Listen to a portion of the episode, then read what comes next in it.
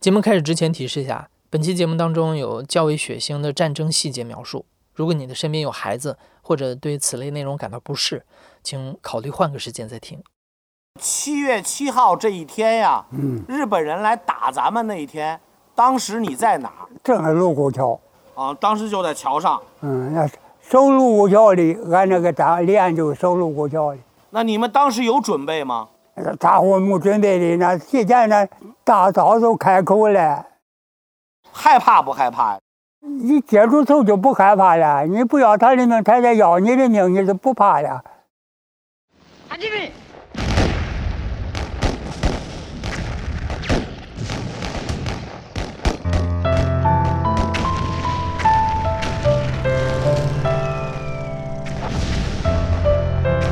你好，欢迎收听故事 FM，我是艾哲，一个收集故事的人。在这里，我们用你的声音讲述你的故事。一九三七年七月七日，卢沟桥事变，日本中国驻屯军与当地的二十九路军之间发生了军事冲突。我们都知道，这是中国爆发全面抗战的起点。刚才你听到的老人的声音，来自于老兵郭运生。八十五年前，他和他的战友就在卢沟桥上，拿着新开刃的大刀。迎击日本侵略者。采访他的人是我们今天的讲述者薛刚。薛刚现在是南京民间抗日战争博物馆的副馆长。二零一零年，他和他的团队开始了一项抢救式的工作，记录抗战老兵的口述史。在这十多年里，他们走遍了中国的大江南北，访问的老兵年纪最大的有一百一十五岁的，平均年龄也在九十三到九十五岁之间。他们可能是中国最后一批抗日战争的亲历者。在这些老兵的回忆里，战争不仅是发生的时间、地点和参战双方，它有着身临其境的更多细节。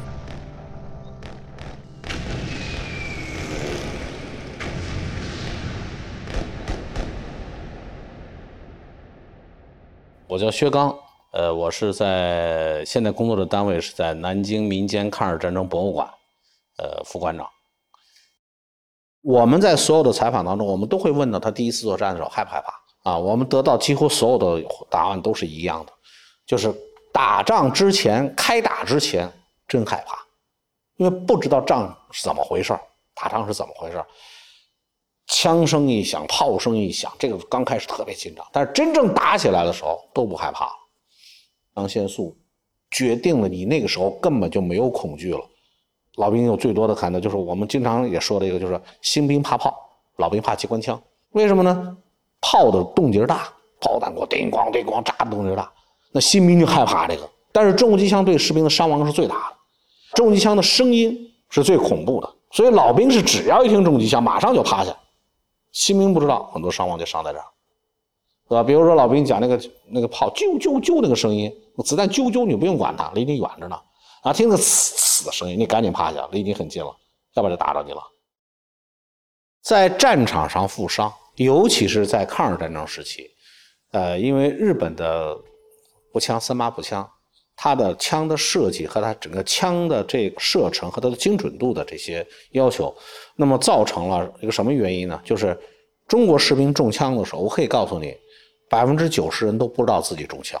我们在很多的老兵口述当中都有这样的细节，中枪了不知道，然后旁边战友提醒：“哎，你怎么挂彩了？”没有啊，他说：“你看这怎么都是血？”才知道自己挂彩了。为什么？因为他那个三八步枪的贯穿伤能力是很强，日本那个步枪的设计，它就是强调的是射程和精准度，所以那个子弹的设计呢，它转速非常快，然后呢，它精准度要高，打进去多大的孔，打出来多大孔。只要不打到你的要害部位，比如说心脏、头，我跟你讲，就打到肝上、打到肺上，你可能当时都不一定反应得过来。而我们所用的中正式，就是我们最早用的就是这种德德式的步枪，我们后来改成叫中正式也好，包括我们的汉阳造，最早的汉阳造也好，就是我们说九八 K 这种步枪，然后还有包括来美军的步枪，因为我们那强调的是杀伤力，前面打进去一个小孔，出来是一个碗口大的一个一个一个伤，就是子弹会在你体内翻跟头。然后形成一个很大的一个创伤面，但是这样的话，它的精准度会下降，对弹药的浪费量就大。日本是个资源稀缺的国家，所以他在步枪设计的时候，他就强调他每一枪打中的效率，所以他要打中你，他不一定要打死你，这是不一样的理念吧？所以在战场上很多人受伤，就包括炮弹片把人划伤、打伤，在那一刹那你是不知道，甚至不知道疼，什么时候才会到疼？等你停下来，你的亢奋度过去了，肾上腺素消下下去以后，你才知道疼，才知道累。这是一个很真实的细节，绝对不是我们影视剧上看见，砰一个血泡，哈一枪就倒了啊！这个这个这个东西绝不是说你用这种。呃，所谓艺术加工、艺创造，然后就让人感受。所以说，真正的战场的惨烈是你想象不到的。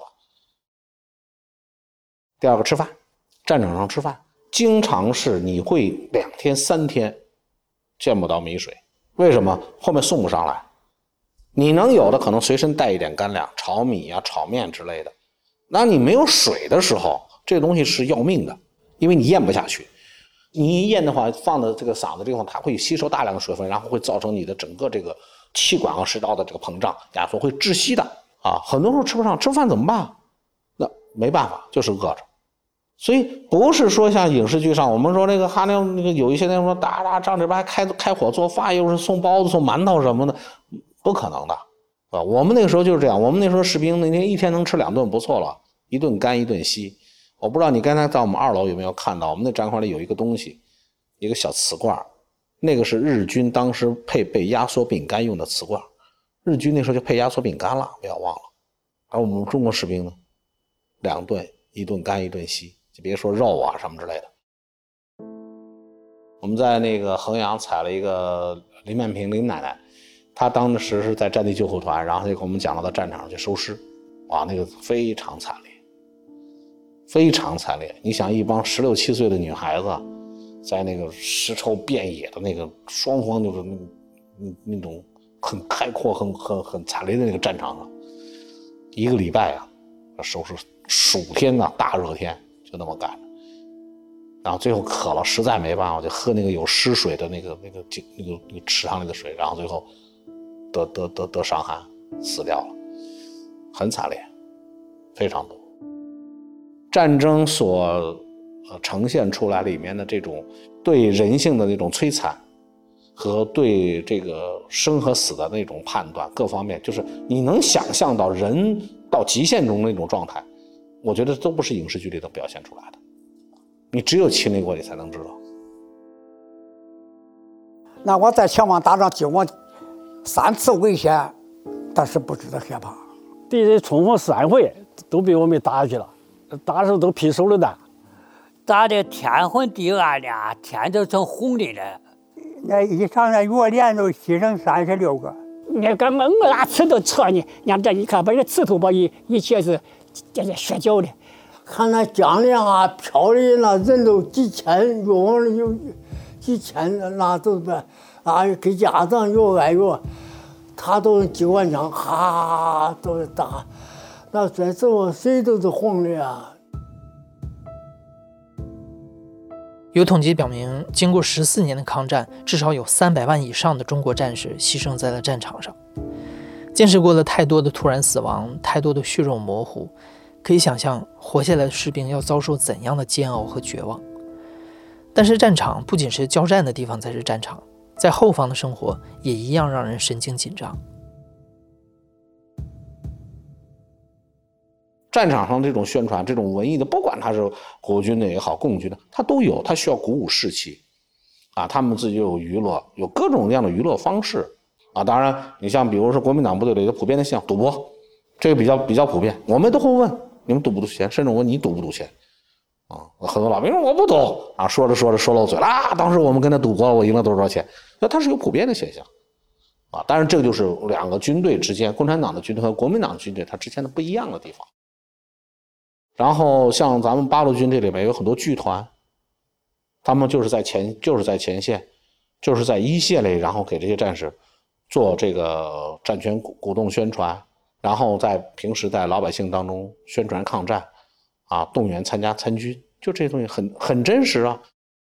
其中有一条，我们也都会问到这个问题，比如说你们在部队当中违纪怎么办？调戏妇女怎么办？格杀勿论。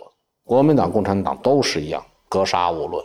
我有好几个老兵跟我讲到这个，就是有的是什么，就是调戏妇女了，并没有形成对妇女的一个性的侵害，但是呢，调戏妇女了，抓回来就是枪就是枪毙，甚至有的就是这个被调戏的这个女方去和她的家里人去到部队里求情都不行，都要杀，军纪很严。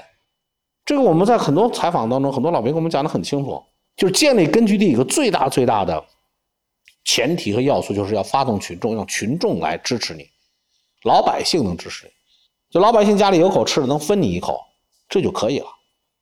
那国民党部队也是一样，他到了那儿去，他说是政府军，他要跟政府、跟乡长、跟保长、跟家长要，那乡长、保长也不能去让人家抢啊，他也得派呀，也得说呀，这些都是打鬼子的，都是保家卫国的人，他们也不容易，这些都是年轻的娃娃，不能让他们饿着肚子去打仗吧？这种都是我们亲耳听到了，这种太多太多了。每一个老兵的回忆和他们所描述的抗战生活，这里面的细节都会让薛刚想起自己小的时候。他的父辈是亲身经历过抗战的这一代，所以薛刚和抗战历史的结缘，冥冥之中好像有某种宿命。从小呢，在这个军队的这个大院里头长大，也算也是一个名副其实的大院子弟。这个军人世家嘛，对军人本身有一种特别的一种情结。因为我的父辈他们是在呃在部队里头，我父亲是在这个军校里头教书，所以从小的时候，我父亲的这些父辈的很多同学和他的那些我父亲那些同学同事们，很多都是经历过抗战的，呃，亲历者呢，从小呢就是会有一些耳濡目染的这些呃抗战知识的这些，算是故事化也好，或者是说你算它是一个呃聊天的方式吧，听得多了以后呢，对这东西呢就。多多少少他就会有一种好奇心，那到底是真的是假的？那为什么书上没有写？啊，为什么我们的历史上就没有讲这一段？啊，我记得我上高中的时候，我们那个历史教科书呢，就关于抗战这段历史是一页半，就把它说完了。随着从九十年代末开始，互联网的普及和媒体的挖掘，越来越多抗战老兵的故事出现在大众视野里。薛刚进入了媒体行业后，有意识地搜集着关于老兵的信息，同时他在日常的工作里也积累了许多倾听和采访的技巧。二零零九年，薛刚开始利用自己的休息时间探访有故事的抗战老兵。刚开始做的时候，许多老兵身体还不错，也非常愿意表达。虽然有的时候说的内容不一定和抗战有关，但薛刚却听得饶有趣味。这些老人的一生囊括了中国近代最重要的几个历史节点。时代如何把他们推向战场？在人生的撤退中，他们又有哪些不同的遭遇？每个老兵都有不同的答案。所以说，刚开始我们我确定了这种做法以后，就会很累，因为什么？你可能会一个老兵会聊很长时间。我的印象当中，我我聊过最多老兵的时候啊，一个老兵二十多个小时。当然，这就是一把双刃剑。为什么呢？就是你把这个时间花在了一个老兵的身上，可能你就会耽误其他的老兵，你就必须要有取舍。所以我说那个时候，就是我们做初期真的很痛苦，所以我只能把它里面我最想知道的核心的部分提炼出来。但是我相信百分之百会留有遗憾，这种事情在我们做口述当中是非常非常遇见的。当时采访完了，就觉得不错，都挺好，好像也都差不多了。结果回去一复盘，忽然发现哇，还有几个很精彩的东西没有问到。结果因为时间的原因，再想去问，老人去世了，或者老人不能说了，这种事儿特别多。薛刚一直强调，抗战老兵的口述是一个与时间赛跑的事业，但他很清楚，时间永远会跑在前面。面对这样珍贵的被访者，薛刚和他的团队更要拿出专业性。毕竟，他们的使命是留下鲜活的真实的历史记忆，而不仅仅是听故事。所以，学会在老兵们的回忆里去伪存真，成了薛刚采访当中经常要面对的问题。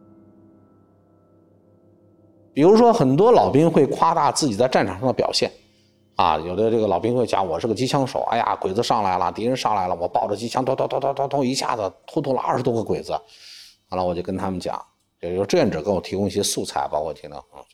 我说不要是二十个鬼子了，就是二十棵树让你那打，你都不一定打得住，因为战场不是你想象的那样，不是完全不是。然后还有的老兵会就是说这个去讲那种啊日本人的时候啊日本鬼我们把日本鬼子打死了，然后我们这个怎么说呢？那时候没没东西吃，我们就把日本日本鬼子心肝掏出来炒着吃。这个也不可能，因为什么呢？这个呃，首先战场上你要去把死人的心肝掏出来，必须是趁热的，凉了你就没法吃了。就咱们说这个意思啊，就虽然很残忍，这是不可能的。这个东这个东西怎么来的呢？而且我们不止一个老兵听老兵讲过这个事，很多老兵都讲的这个桥段，都说自己亲历过。实际上是怎么来的呢？是因为在过去的年代时候，有的这个事情发生过。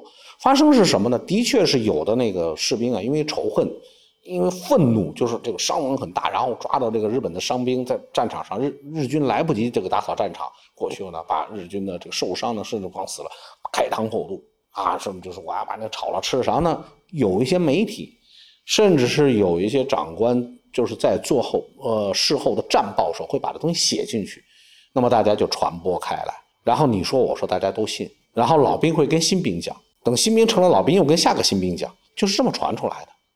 真实的战场这样的事儿有没有？我不否认会有，但是绝对不是说很多老兵都能经历的就这样的事情，这个可能性很小很小。还有的老兵会去讲自己的这个升迁，对吧？啊，我当时这仗打完了，我就当了，我就当把我当排长了，然后后来我就当连长了。后来说说把官自己越说越大，他是主要是他想表现自己的这个战功。或者他想表现出一个他在抗战当中起到的作用，啊，然后他就觉得反正你们年轻人不懂，那他就可以往上说。但是实际的历史那个真实呢，完全不是那么回事对吧？地方杂牌军有可能啊，一个长官一高兴，这个仗打得不错，你当排长升上去了。但是严格来讲，正规部尤其是正规部队里头，它是很严格的一套体系的。他不是说升说升就升，到战场说你上去，今天你上去，我给你个团长当一当，这不可能的。所以说，很多这个老兵呢，他们可能会愿意用这种方式，啊，来凸显自己在，比如说我在抗战时期所做的贡献。我们南京有一个老兵很有意思，他讲他们那个时候打仗，他说我们打下日本鬼子飞机，n 多次媒体采访他，他没有一次说准的是这次打下八架，下次打下五架，最多一次打下二十架。最少一次打下三架，你搞不搞不清楚到底打下多少，打下了多少架飞机？但这个事儿是肯定有，因为史料有记载。但是他自己已经糊涂了，所以他就是有时候他可能会信马由缰的就把这东西说出来，那无所谓，反正我说完了，你你也无从考证，对不对？但是对于我们来讲，它就是不严谨的东西。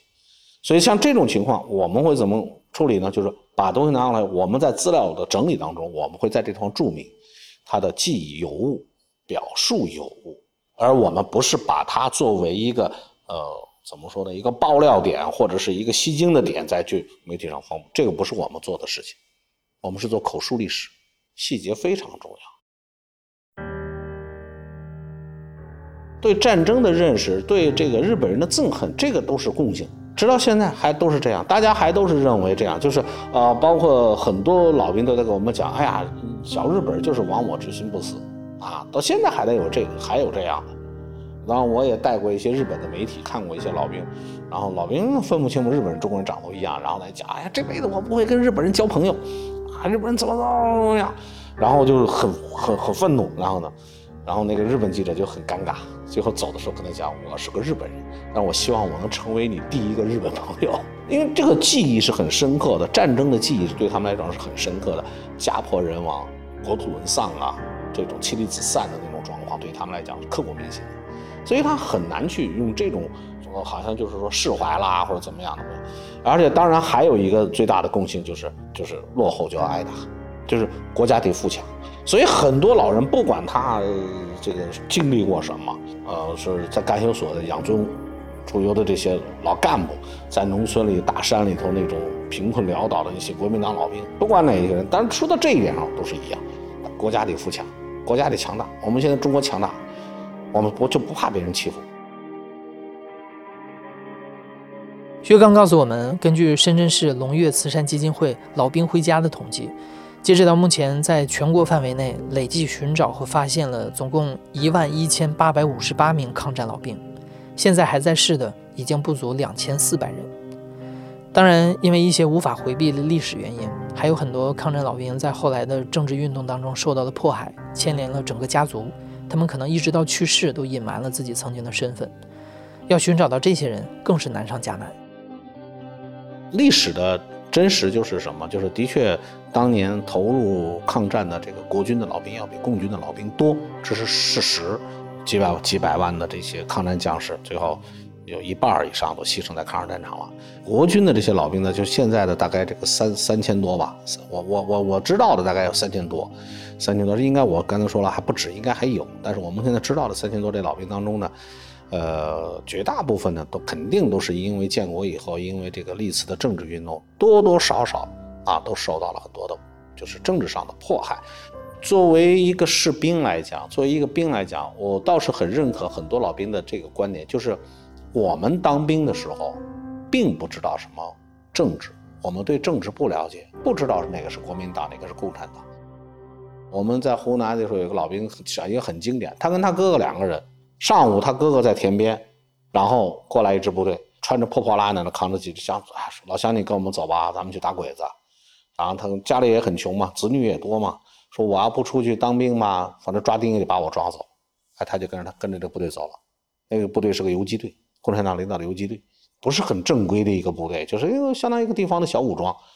后来就一路一路一路成为了一个一个一个一个坚定的革命战士啊！最后是现在是居功至伟的老干部。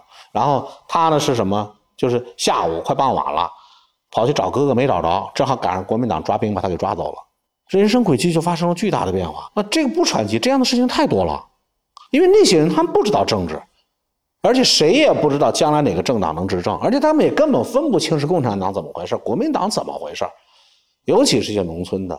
啊，有城市里一些有文化的，比如说黄埔军校的，或者是一些有文化的士兵，可能他们会有一些政治上的一些考量。但是这种考量在抗战时期真的是没有。当然，唯一对他们俩共产党，尤其对国民党老兵来讲，共产党对他们影响最大的是什么？是唱歌。为什么呢？很多老兵在跟我我们讲的很多抗抗战的歌曲的时候，他们自己在说这些歌都是共产党的歌，就共产党很会宣传抗战，所以他们认为共产党宣传抗战是一门灵。哎呀，特别好，那个歌什么黄河大合唱啊，太行山上啊，啊那个这个游击队之歌呀，什么这个这个这个流亡三部曲啊，啊什么这些这些所有的抗战歌曲，他们就那都是共产党写的。每天吃饭两顿饭还得唱唱那个串歌，这些人是人民公敌，我们应该为民努力，帝国主义国民之敌。救国救民无为天职，别的歌我都忘了，这这是见天在唱不着，睡觉歌、起床歌。然后呢，那个时候因为国共合作嘛，那国民党部队也都不不不禁止这东西，大家都在学，都在唱。哎，很多孩子就是唱了这歌就当兵的，所以他觉得那这个共产党给我们带来的这种影响很大的。但是他不知道怎么会，就是政治对他们来讲意味着什么。而反过来，真正说到了对政治有认知的时候，是打内战的时候。解放战争时期的时候，啊，有一些人的思想开始发生变化。但是在我采访的老兵当中，百分之九十的老兵都是一句话：打鬼子义无反顾，打内战不愿意。为什么要打内战？中国人为什么要打中国人？啊！但是呢，我觉得让我最唏嘘的，并不是他们在文革当中，或者是在之前什么三反五反呀，这个这个这个反右这些运动当中受那些迫害。我觉得让我最唏嘘的是，现在的很多人对这些老兵还戴有有色眼镜，这是让我觉得特别难受的地方。就是很多人还会用过去的眼光来，用那个过去的标签来贴他们。有现在的基层的干部、政府机关的一些工作人员啊，甚至还有一些自己的家属。为什么呢？因为他父他们的父辈的这些这个标签呢？给他们的生活是带来了巨大的影响的，所以他们对父辈有怨气。这个当然，我们我我我也不好去讲我们的宣传部门、我们的媒体、我们的这个这个这个社会的舆论导向。但至少我觉得这些老兵应该给予他们应有的这种尊严和荣誉，而不应该是因为有了什么一个周年啊，有了七十五周年，大家关心一下。我觉得不应该是这样。这些年里，薛刚带着老兵们的故事去过很多学校、社会组织演讲。他越来越发现，今天的人们理解历史的方式已经和自己有了非常大的不同。随着每年纪念日的数字变得越来越大，这段暗无天日的历史好像距离我们也越来越远。这是另一股他无法阻挡的洪流。身处其中，薛刚感到无可奈何。我在很多院校里去做这个这个这个讲座和分享会的时候，我经常去问他们一些这些问题。我说你们怎么去了解的这段历史？你们通过什么？很多人不知道。好像是一零年，我在那个云南师大，就是那个西南联大的旧址，西南联大八百学子从军的纪念碑离那儿也不过两百米，我就在那儿做随机的接采。学校的学生居然有一半不知道抗日战争是怎么回事就包括我们做这个博物馆的目的也是一样。其实我们不是说好像就是为了一个标新立异，不是，我们真真实实在想让一些人了解真实的那段历史。而且这段历史对中华民族来讲是一个非常非常重要的一段历史。但是我们觉得现在年轻人对历史不感兴趣，所以历史永远是很小众的话题。我觉得真的，我我翻过来，我们再去看，呃，欧美国家，包括我们的邻国日本，我们博物馆每年也来几百多的参观的日本来的这个这个观众，呃，日本也有很多的战争博物馆。但是我觉得真的，日本的日本人在跟我们座谈，就在这个会议室，我们大家交流的时候，我发现真的日本人对战争的反思比我们深刻的多得多。人为什么会变成那样？对吧？为什么会有南京大屠杀？为什么一个好好的在家里都是是一个好儿子，是一个好父亲，是一个好兄长？为什么到了中国，到了南京就变成了一个魔兽，就变成了一个一个一个一个没有任何人性的这么一个一个不不可原谅的呢？他们也在反思，为什么会这样？我曾经有过一句话，就说呢，我们做不了历史的功臣，但是我们也别做历史的罪人。我觉得我做这件事情的意义就在这儿，我改变不了现实，我做一个好做好一个记录者，我给后人留下一份真实的历史，也许这将来这段历史可能会给后人们带来一些真实的感受，我只能做到这儿。深刻世界の体制と帝国の現状とに鑑み。一九四五年八月十五日，日本天皇通过广播宣布向同盟国无条件投降。 经历了十四年的艰难抗战，战火蔓延到了整个华夏大地。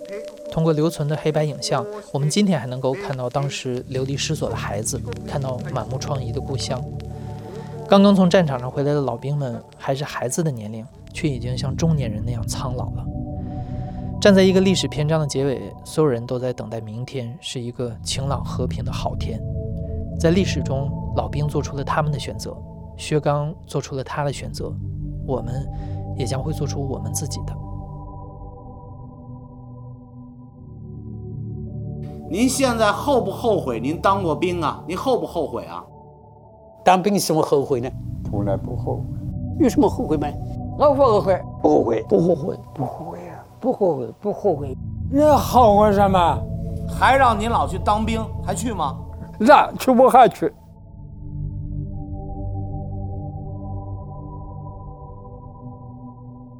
目前老兵口述史计划还在继续。如果你身边有还健在的参与过抗战的老兵线索，欢迎你关注南京民间抗战博物馆的公众号，给他们留言。薛刚和他的团队会及时联系你。你现在正在收听的是亲历者自述的声音节目《故事 FM》，我是主白哲。本期节目由野捕制作，声音设计孙泽宇。感谢你的收听，咱们下期再见。